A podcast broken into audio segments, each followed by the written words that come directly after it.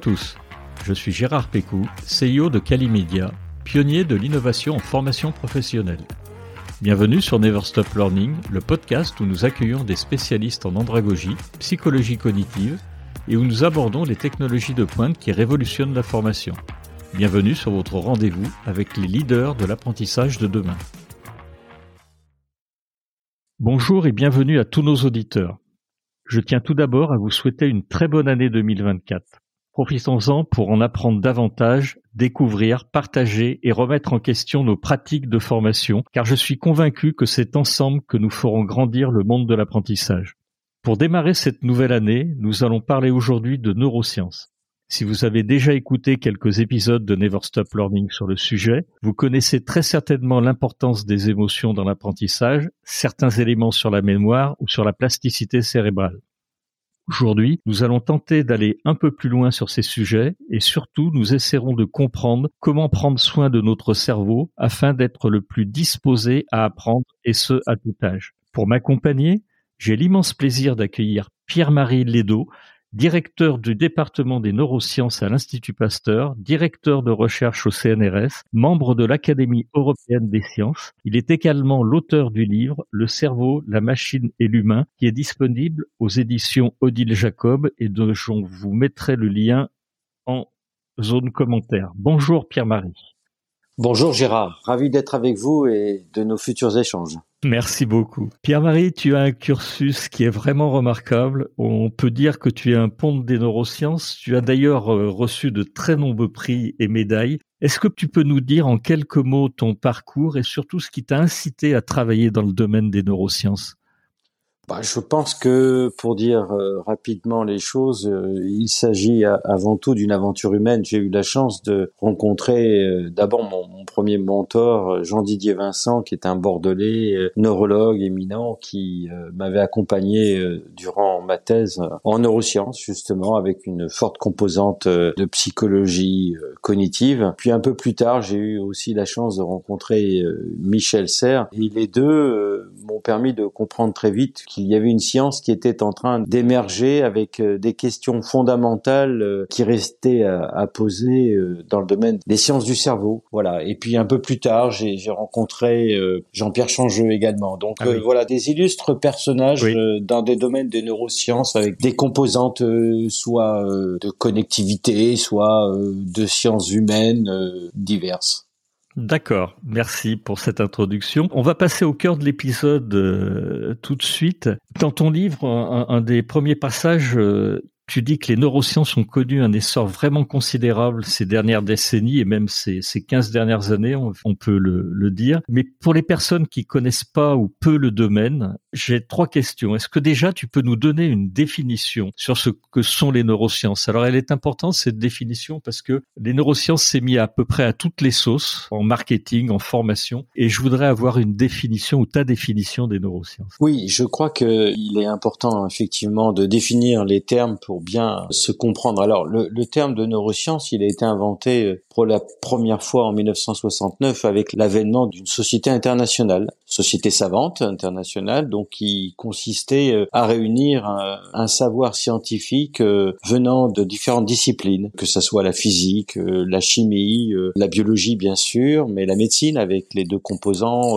neurologie pour le, cerveau et la circuiterie, et puis la composante de l'âme avec la psychiatrie. On avait aussi une composante euh, d'ingénierie, d'intelligence artificielle, de, modélisation. Euh. Donc voilà, tout un, savoir euh, divers et varié qui finalement a convergé à cette époque-là parce que on s'est dit que c'est pas en abordant avec de façon extensive par une discipline qu'on comprendra le, fonctionnement de cet organe très complexe. Donc voilà, c'est simplement pour donner une date, 69, l'émergence d'une nouvelle vision qui va embrasser différentes disciplines.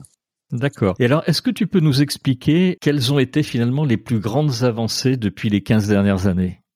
Ben, ce sont des avancées qui vont euh, se situer à différents niveaux, euh, que ce soit euh, au niveau génétique, au niveau moléculaire, au niveau de la cellule, au niveau des circuits, et voire même après au niveau des différents territoires du cerveau, et voire même le comportement. Donc il y a au travers de cette grande révolution des époques marquantes qui se sont traduites par une rupture de la pensée que l'on pouvait avoir sur comment le cerveau fonctionne au niveau des cellules, au niveau des circuits, etc. Donc euh, il faut y voir là euh, une révolution qui s'est faite euh, à différentes échelles dans le cerveau, qui s'est faite aussi à différents temps, on a du temps court. Il faut bien rappeler à nos auditeurs que la vitesse de propagation d'un signal électrique est, relativement lente hein, dans le cerveau, qu'il y a conversion de phénomènes électriques en phénomènes chimiques qui redeviennent des phénomènes électriques. Donc ce sont des, évidemment des connaissances qui sont acquises depuis peu et qui euh,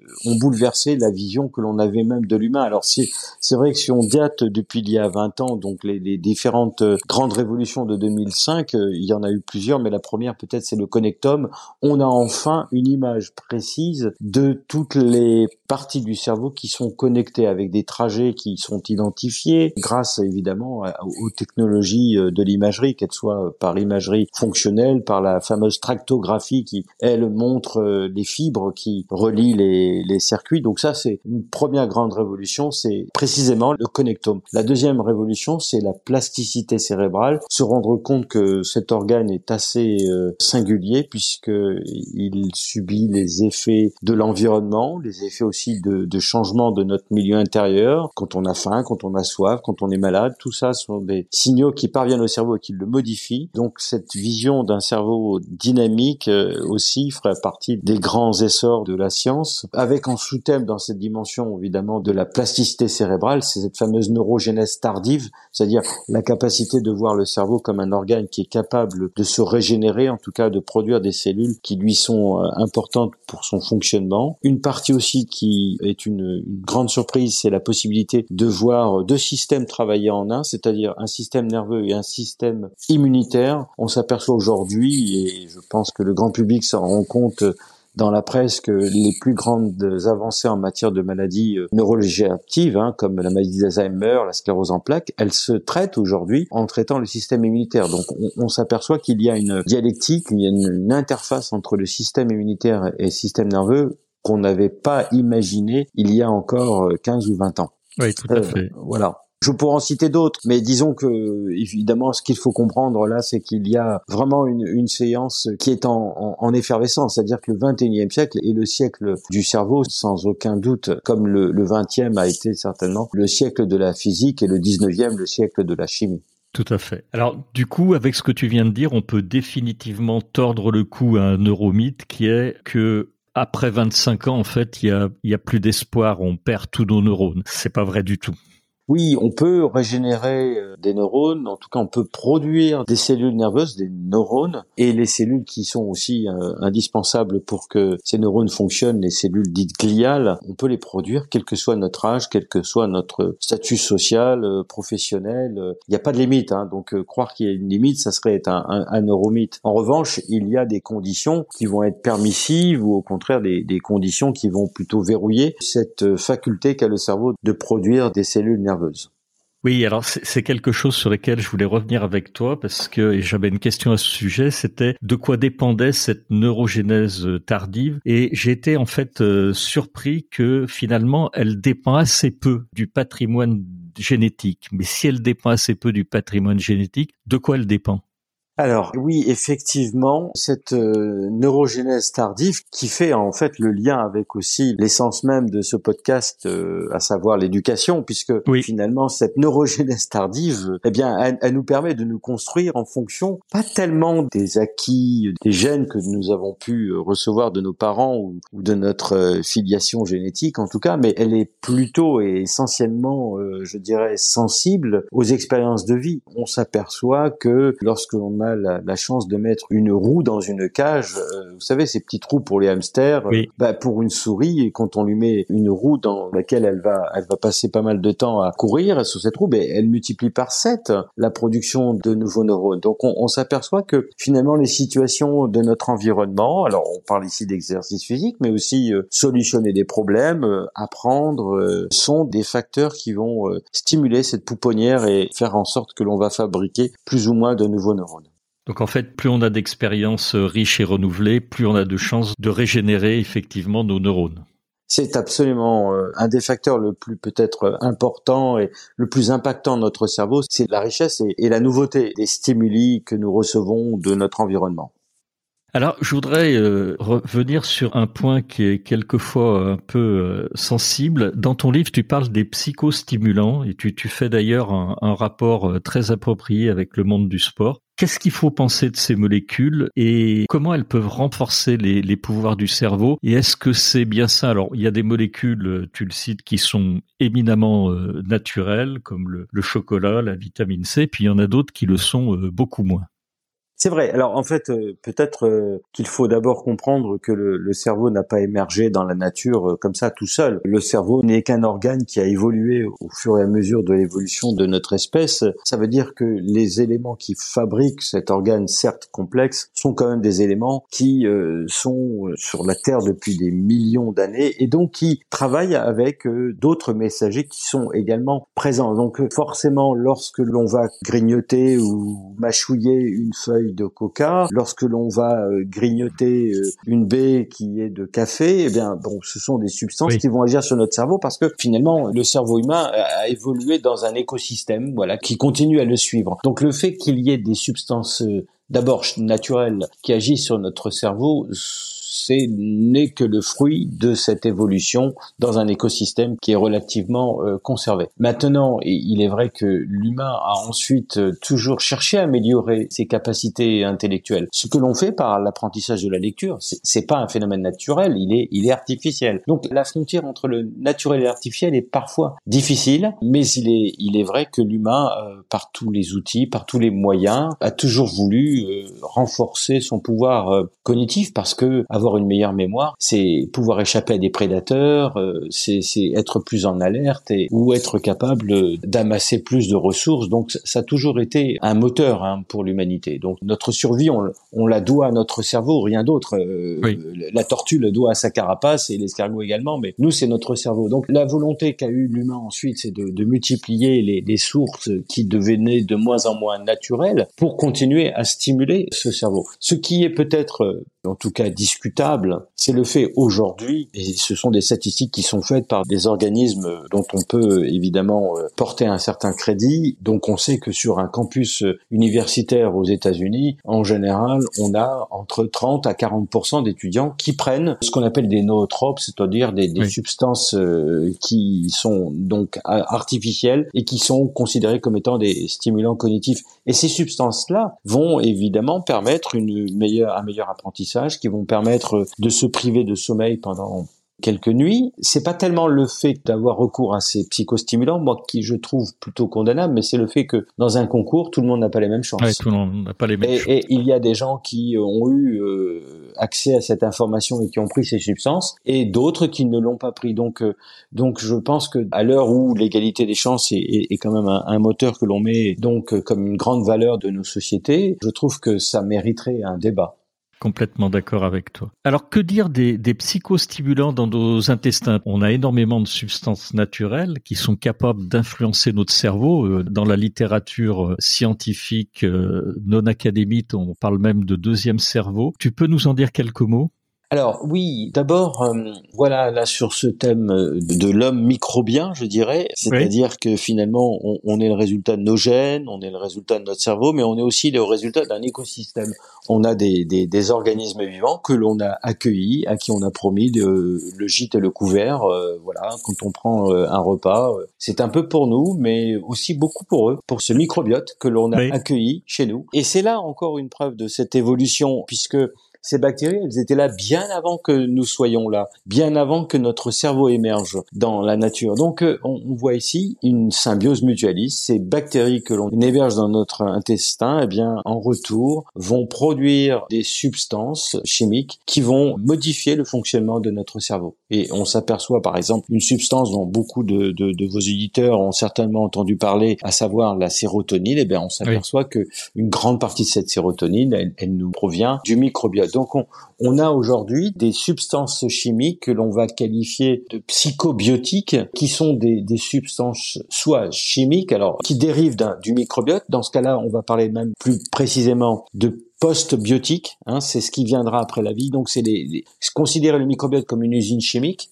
On a aussi les probiotiques. Alors là, vous allez mettre dans votre alimentation soit de façon euh, ajoutée artificiellement, soit parce que vous mangez des aliments qui ont une vie, une, une flore, une, un microbiote, qu'on mange un fromage ou une charcuterie. Et donc là, on a les, les probiotiques on a aussi les prébiotiques. Les prébiotiques, il s'agit de prendre des aliments particuliers qui vont permettre euh, une certaine euh, flore ou une certaine euh, diversité du microbiote qui va pouvoir s'épanouir. Donc euh, on a les pré, on a les pros et on a les postbiotiques. Voilà trois grandes familles qui font partie de ce qu'on appelle les psychobiotiques, c'est-à-dire des agents qui vont agir sur notre cerveau.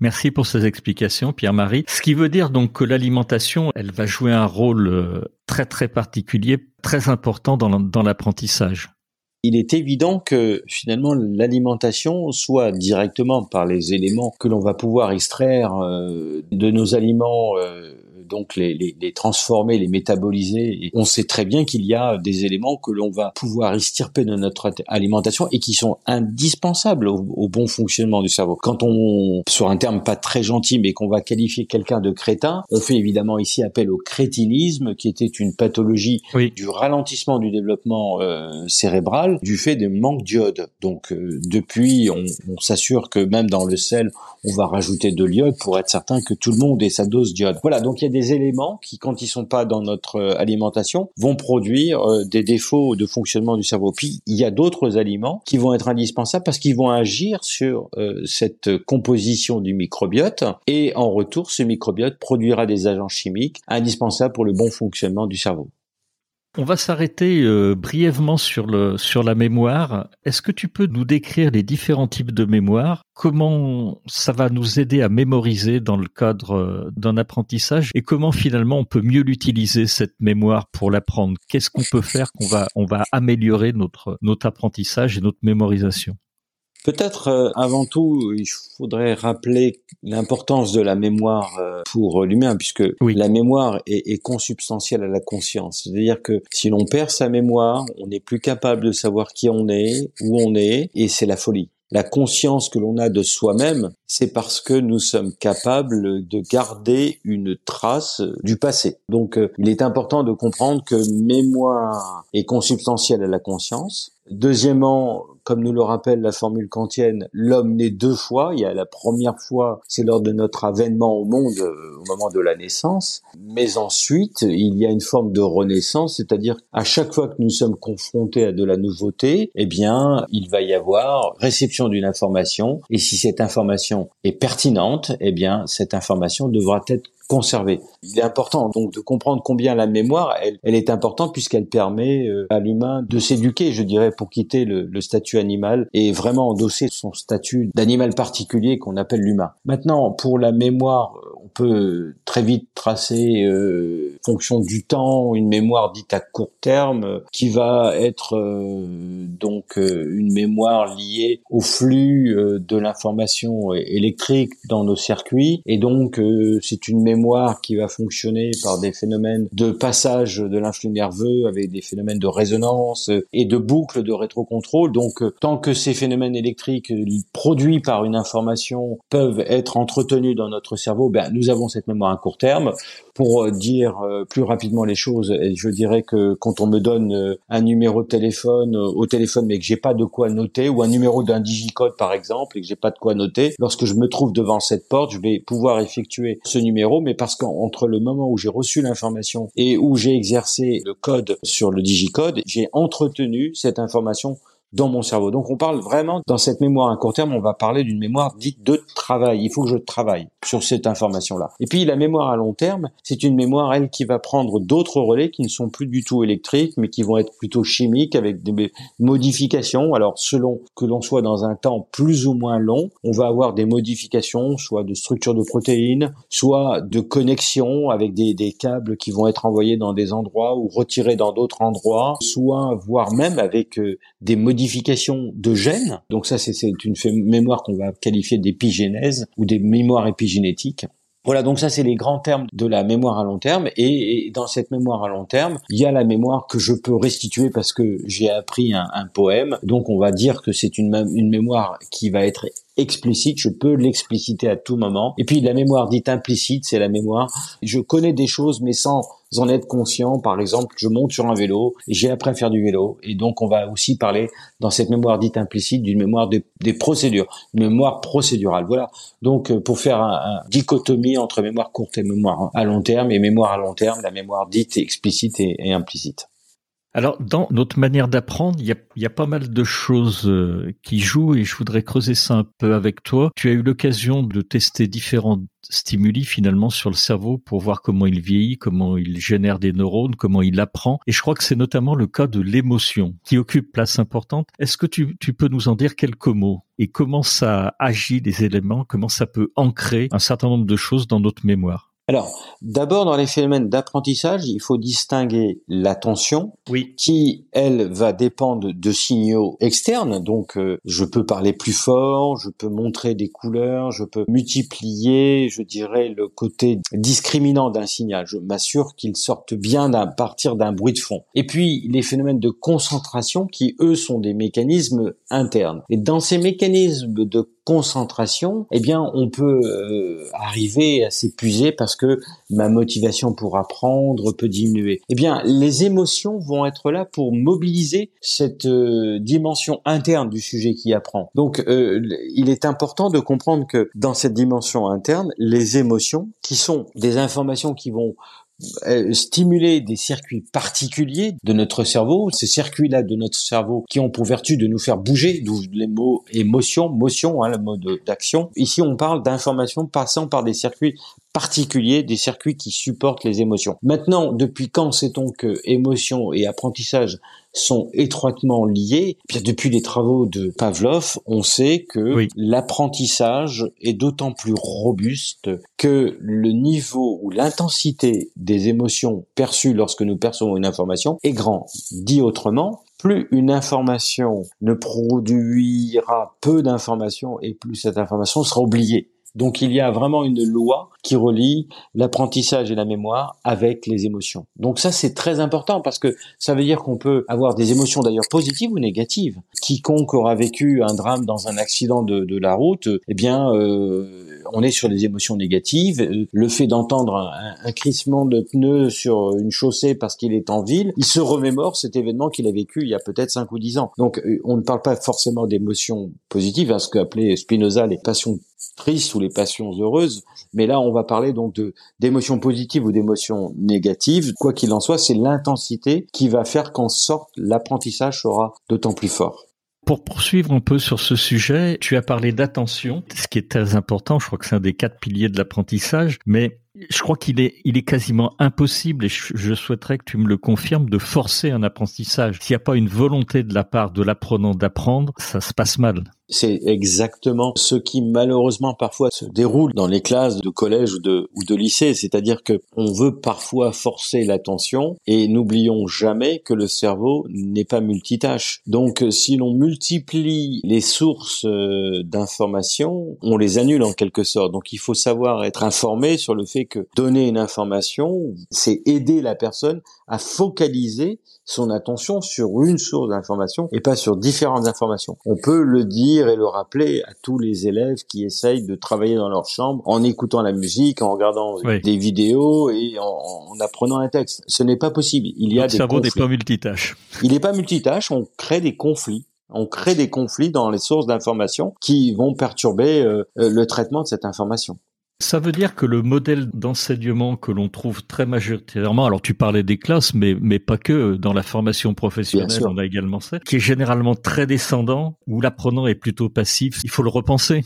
Oui, oui, tout à fait. D'abord, quand on parle de formation, effectivement, il est bon de le rappeler, la formation, ce n'est pas juste quand on est sur les bancs de l'école, puisque rien n'est constant, euh, ou plutôt rien n'est permanent sauf le changement. C'est-à-dire que l'humain au XXIe siècle, il vit le changement permanence, et la seule façon qu'il aura de survivre à ce changement, c'est d'être lui-même capable d'être dans une formation permanente. C'est évident, et le futur de nos sociétés le bonheur, je dirais même, de nos sociétés à venir, c'est celles qui auront euh, compris euh, ces enjeux de formation. Maintenant, il est aussi très très important de comprendre euh, qu'il y a des méthodes pour développer l'envie d'apprendre, qu'il y a des méthodes pour nourrir cette soif que nous avons de recevoir de l'information et de comprendre. Il y a d'autres contextes qui vont au contraire peut-être même effaroucher, je dirais, le sujet qui pourrait être un apprenant et qui va euh, plutôt essayer d'éviter euh, de faire face à ces situations euh, d'apprentissage. Donc les enjeux sont, sont là aujourd'hui, donner envie envie d'apprendre par le fait que on, comprenne premièrement que un sujet qui est un apprenant doit être un acteur de son apprentissage. Donc c'est placer le sujet dans un engagement actif et non pas passif. Ça, ça se mesure par des expériences où on peut montrer qu'un individu qui reçoit une information ou un individu qui peut participer à cette information, c'est-à-dire en objectant, en commentant, en se l'appropriant, eh bien on verra qu'il pourra euh, retenir cette information d'autant plus qu'il a été euh, un acteur et non pas un, spectateur. Alors je, suis très heureux de t'entendre dire ça parce que pour moi c'est fondamental. Je pense qu'il y a encore malheureusement trop de formations qui sont très descendantes, ennuyeuses et donc où on ne favorise pas non seulement l'envie d'apprendre mais la mémorisation. Alors vraiment merci pour ça. On a vu dans un épisode précédent que l'importance d'espacer les apprentissages, et je vais revenir un tout petit moment sur le sur la mémoire, importance donc d'espacer les apprentissages pour que celui-ci soit durable. Bon, on a tous entendu parler de la fameuse courbe de l'oubli des Bingaus euh, qu'on n'arrivait pas à prouver. Je crois que maintenant il y a de très nombreux travaux qui en découlent désormais, donc c'est prouvé. Tu peux nous dire deux mots là-dessus sur cet espacement de, des apprentissages?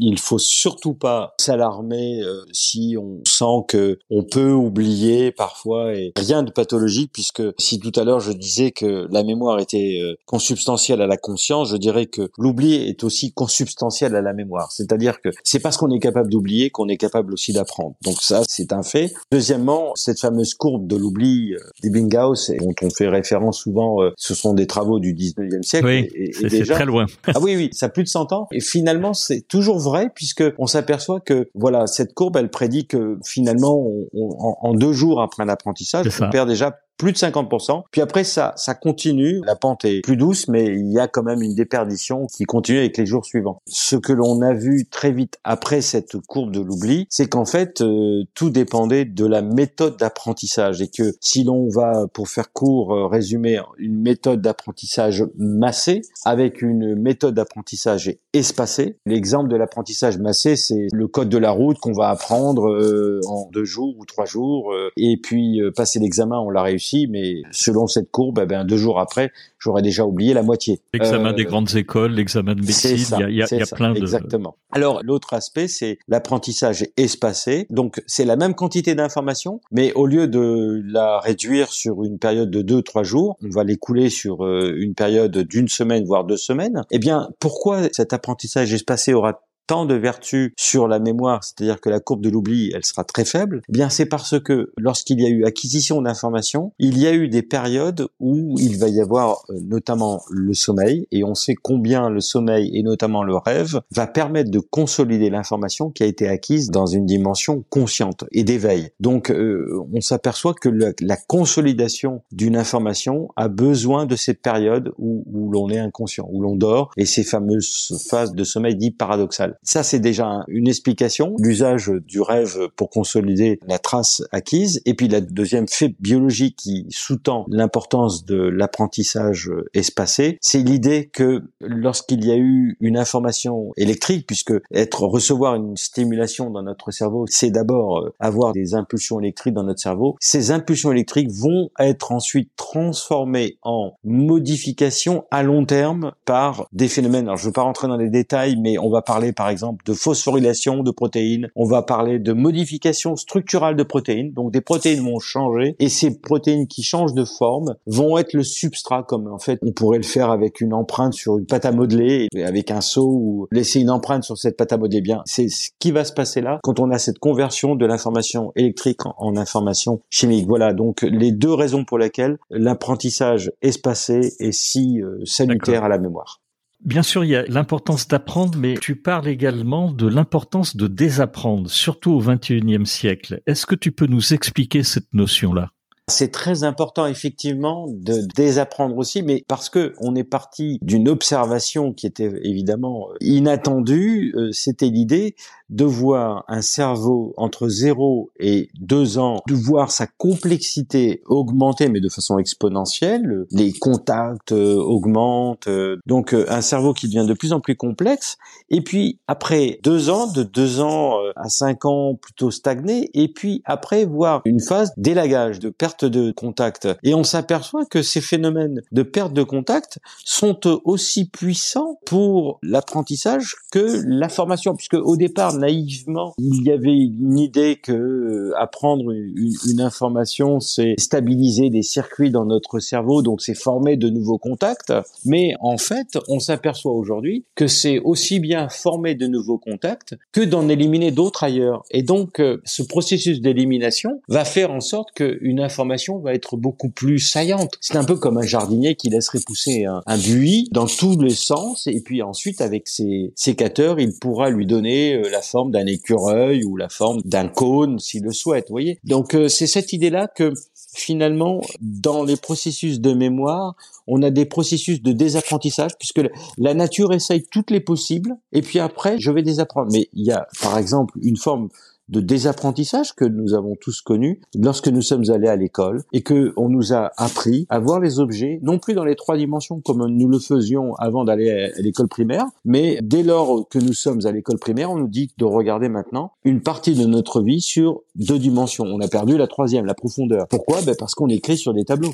C'est vrai. Donc l'apprentissage de l'écriture et de la lecture, c'est désapprendre. Pourquoi? Ben Parce que moi, si on me fait un B ou on me fait un D, effectivement, si je plie une feuille, le B et le D, c'est la même chose dans l'espace B et D, P et Q, c'est la même lettre que l'on a dans les en rotation dans l'espace. Mais maintenant, si je m'interdis cette rotation, donc pour m'interdire cette rotation, je vais devoir perdre cet acquis que j'avais naturellement, instinctivement, de faire tourner cet objet dans les trois dimensions, eh bien, l'école, c'est désapprendre. Donc, la dyslexie, je dirais que ce sont des sujets qui n'ont pas voulu qu'ils avaient acquis avant l'apprentissage de la lecture. Je l'avais jamais vu comme ça, mais, mais merci pour cette explication, Pierre-Marie. On va arriver euh, presque à la fin de ce podcast. Je voudrais te poser encore euh, trois questions. Tu as mené en fait, je crois, et tu vas me dire si c'est vrai, une étude qui prouve qu'on a un certain nombre d'éléments dans le sang qui ont un lien avec le déclin cognitif ou plutôt avec la régression du déclin cognitif, notamment le, GDF11, donc le Gross Differentiation Factor 11. Est-ce que ça va nous aider à combattre un certain nombre de maladies, toutes ces découvertes? Alors d'abord, ces découvertes, elles, nous rappellent finalement que le cerveau n'est pas euh, un organe euh, isolé du corps. Vision qu'on a eue euh, depuis Descartes avec cette vision dite cérébrocentriste, c'est-à-dire qu'on met le cerveau au cœur du corps et le cerveau commande, comme une espèce de tour de contrôle isolé. En fait, euh, la grande révolution euh, actuellement là des neurosciences, c'est cette euh, science qui consiste à voir aujourd'hui le cerveau à l'interface des autres systèmes. Et ce que nous avons démontré, c'était par des échanges de, de sang d'animaux jeunes recevant du sang d'animaux plutôt senior et de voir euh, une accélération du vieillissement. Mais heureusement, on peut aussi voir les phénomènes inverses, c'est-à-dire des animaux d'un âge bien avancé pour qui on va euh, transfuser et apporter du sang jeune et voir des fonctions cognitives comme l'apprentissage justement, la mémoire, être euh, facilitées. À partir de ces observations-là, ben, on est allé voir un petit peu plus précisément qu'est-ce qu'il y avait dans le sang et qui euh, pouvait agir aussi puissamment dans le cerveau. Et nous avons ainsi pu découvrir euh, des signaux chimiques qui sont là dans le sang d'un sujet jeune et qui, avec l'âge, auraient, mais je mets bien euh, des guillemets aurait tendance à diminuer avec le temps. Je dis aurait tendance parce que finalement on a ensuite démontré qu'il y avait des conditions où ces signaux, signaux on va les appeler pour faire vite, euh, des signaux de jouvence vont diminuer avec le temps, mais en fait si l'on fait une restriction calorique, donc l'animal va euh, avoir euh, un accès à l'alimentation diminué de 20%. Soit si l'on met l'animal en activité physique, soit si l'on met l'animal en interaction sociale et qu'il n'y ait pas de conflits sociaux, hein, qu'on soit dans une société plutôt euh, des années 68. Dans ces conditions-là, on s'aperçoit que ce facteur, donc sanguin, eh bien, il est présent. Donc c'est assez intéressant et on, a fait ça évidemment chez l'humain et on a vu par exemple ben, qu'un des facteurs qui empêchait des quantités euh, assez élevées de GDF de circuler dans notre sang, c'était par exemple l'obésité. Donc moi, je, ah un conseil que je donne à tout le monde, c'est l'obésité d'un point de vue euh, du fonctionnement du cerveau. En tout cas, on le voit sur des facteurs du sang, est un facteur qui va être relativement délétère. En tout cas, une accélération du vieillissement suite à ces signaux-là qui peuvent disparaître de notre sang. Alors, si je comprends bien, donc, euh, ben, on a intérêt à prendre soin de notre corps, donc pour garder un cerveau en pleine forme. Donc, tu as cité déjà le sport, le sommeil, l'alimentation. A contrario, est-ce qu'il y a des éléments qui vont nuire à nos capacités cognitives et sur lesquels il, va falloir faire attention? Tu viens de citer l'obésité. Tu as parlé d'isolement social. Je crois que c'est un des cas également qui est délétère complètement pour notre cerveau, puisque notre cerveau est éminemment social. Oui, alors effectivement, juste euh, pour revenir sur l'obésité, c'est pas en soi euh, le fait d'avoir euh, une masse adipeuse sur le ventre. Ah oui, oui. C'est pas ça. En fait, derrière l'obésité, c'est l'inflammation chronique. Oui, c'est ça. Le problème de l'obésité, c'est l'inflammation chronique, qui est le problème numéro un. Ça sera aussi les mêmes problèmes pour des maladies inflammatoires chroniques hein, que l'obésité. Deuxièmement, effectivement, le social. Le cerveau humain est un cerveau éminemment social et euh, ce qui est le plus violent pour un cerveau humain, eh bien évidemment, c'est l'isolement, l'isolement social. Le stress chronique, faire face à l'adversité, ne pas pouvoir prédire et ne pas trouver de moyens d'agir. La notion vraiment de stress chronique, c'est faire face à l'adversité et ne pas trouver les moyens d'agir. Ensuite, on a succombé aux tâches répétitives. Un cerveau qui euh, voit euh, des stimuli euh, se ressembler en permanence est un cerveau qui va baisser de vigilance et qui ne va plus avoir tous les systèmes qui sont derrière de reconnaissance de la différence, etc. Le fameux système de la dopamine dont on parfois dit ce sont les systèmes de reconnaissance, mais on oublie aussi que d'abord et avant tout, la dopamine est là pour nous dire c'est de la nouveauté les anxiolytiques et les somnifères sont aussi délétères puisqu'ils ont pour euh, objet de mettre notre cerveau dans des régimes d'activité électrique de fréquence faible. Or, la compréhension, l'analyse des euh, stimuli que nous recevons ont besoin de rythme rapide. On parle de rythme 40 Hz, sont des régimes gamma. Et puis enfin, un des derniers facteurs euh, qui a été identifié il y a peu et dont nous venons déjà de, de parler, c'est ce qu'on appelle la dysbiose intestinale, c'est-à-dire le déséquilibre du microbiote intestinal. Nous sommes tous censés héberger dans notre intestin environ 200 espèces de bactéries différentes. Et quand on parle de dysbiose, c'est qu'au lieu d'en avoir 200, on se retrouve avec euh, une centaine, voire 50. Et je crois qu'il y a des greffes maintenant de ah bah oui, mais mais oui, on voit par exemple que le bien vieillir, le bien vieillir signifie garder une flore, un microbiote euh, très diverse. C'est pour ça qu'il faut éviter des aliments euh, qu'on va euh, retirer d'un plastique et qui avait une date de, de, conservation de trois semaines dans le réfrigérateur. Ce sont des aliments qui sont complètement aseptisés, qui n'apportent rien d'un point de vue de la diversité du microbiote. Donc il faut savoir manger des produits fermentés, le kéfir, la choucroute euh, des fromages, évidemment, euh, qui ne sont pas pasteurisés. Voilà, pour maintenir cette diversité du microbiote. Pierre-Marie, euh, on est arrivé au bout de ce podcast. Je voulais quand même te poser la dernière dernière des questions. C'est quoi l'évolution des neurosciences dans les années à venir? Est-ce qu'on va arriver à percer tous les mystères du cerveau? Est-ce que l'intelligence artificielle va possiblement nous aider à accélérer encore ça après l'imagerie médicale que tu as citée durant ce podcast? Alors là, tu me demandes un exercice Je sais, c'est difficile. difficile c'est ça. Euh, parce que c'est, c'est Maurice Blondel qui disait l'avenir ne se prévoit pas, il se prépare. C'est vrai. Comme je travaille euh, dans ce domaine, j'ai du mal à, à, le prévoir, mais mais si on peut esquisser quand même une tendance, je l'ai dit. Premièrement, c'est cette euh, association du cerveau et du corps qui euh, va euh, bousculer euh, toute la médecine occidentale, s'apercevoir que des maladies peuvent être guéries par le cerveau, mais non pas de façon euh, presque immatérielle, mais on connaît les voix, et ça c'est très intéressant. Deuxièmement, l'IA évidemment est appelée euh, à nous accompagner, que l'IA est née parce que on a voulu imiter euh, le fonctionnement du cerveau, et en même temps, aujourd'hui, la compréhension du cerveau est en train de bénéficier de l'IA. C'est évident, l'IA fait partie de nos outils que nous avons dans tous les laboratoires des neurosciences, c'est évident. Et puis les plus grandes découvertes ensuite à venir seront non pas de, de comprendre le cerveau en interaction avec le corps, mais c'est de comprendre le cerveau en interaction avec la foule. C'est-à-dire, euh, c'est mettre un cerveau dans un corps et un corps dans une foule. Et à chaque fois, on a des fonctions qui vont émerger, apparaître euh, par la complexité euh, des interactions entre les sujets, qui augurent de découvertes à faire, c'est-à-dire quitter le monde des sciences dures dans le cerveau pour comprendre le cerveau au travers des phénomènes de foule, de social en fait. Écoute, Pierre-Marie, un très très grand merci pour cet épisode. Merci Gérard et surtout continue à diffuser ces, ces messages qui nous permettent d'être optimistes et qui font tant de bien à notre démocratie à l'âge des fake news et, et autres. Oui. Je trouve que cette entreprise doit être euh, louée. Et encore, je te remercie pour le bienfait que tu fais sans parler des enjeux de santé publique, de, de, stress et autres que tu traites aussi indirectement par ces podcasts. Tout à fait. Mais vraiment, je te remercie parce que tu, tu as apporté vraiment beaucoup dans cet épisode. Je voulais remercier nos auditeurs aussi qui ont été à nos côtés tout au long de cet épisode. Et puis, je voulais rappeler ton livre qui est Le cerveau, la machine et l'humain, le cerveau du 21e siècle, qui est disponible aux, aux éditions Odile Jacob et que personnellement, j'ai pris beaucoup de plaisir à lire et je le dis vraiment très, très sincèrement, Pierre-Marie. Merci Gérard. Merci à toi. Merci. Au, revoir.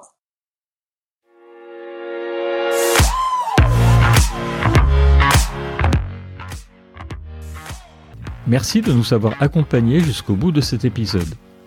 Si vous l'avez aimé, partagez l'épisode et laissez-nous une bonne note suivie d'un commentaire pour nous aider à nous propulser dans les classements.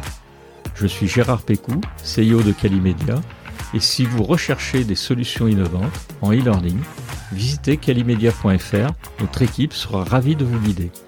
Retrouvez-nous pour le prochain épisode de Never Stop Learning pour qu'ensemble, nous ne cessions jamais d'apprendre.